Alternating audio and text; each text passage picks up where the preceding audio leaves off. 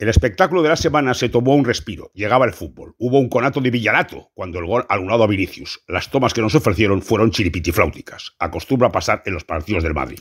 La cosa no pasó a mayores, porque al punto marcó Asensio. En los dos goles intervino el chico Álvaro. Hay delantero, rápido, decidido, generoso. Igual deben ponerle más, no sé.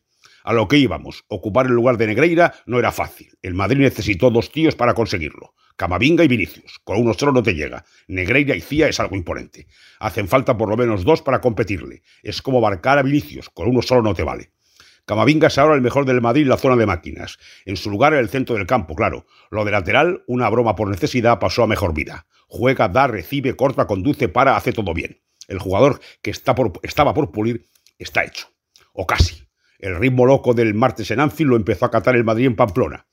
No será lo mismo, aquello resultará más infernal, pero el rojo de Osasuna recuerda al del Liverpool. Estos irán a 100, los navarros sostienen el 80 por hora o por minuto tan ricamente. Buen ensayo. Vinicius estuvo en su versión sacar de quizo el respetable propio. Fue el mejor de todos como es habitual, pero no acertó en tres mano a mano, hubo que verlos. Marcó y se lo anularon, ya digo. Un partido muy bueno por lo peleado, pero ¿qué quieren que les diga? Es mejor lo de Negreira. El fútbol es excitación, y es verdad que la hubo, pues Osasuna es una cosa muy seria. Pero donde esté lo de Negreira, este domingo juega el Barça, Barça-Cádiz. Si hubiera sentido del humor, Negreira hacía el saque de honor acompañado por los presidentes del Barça desde Gaspar a este la porta. Sería maravilloso.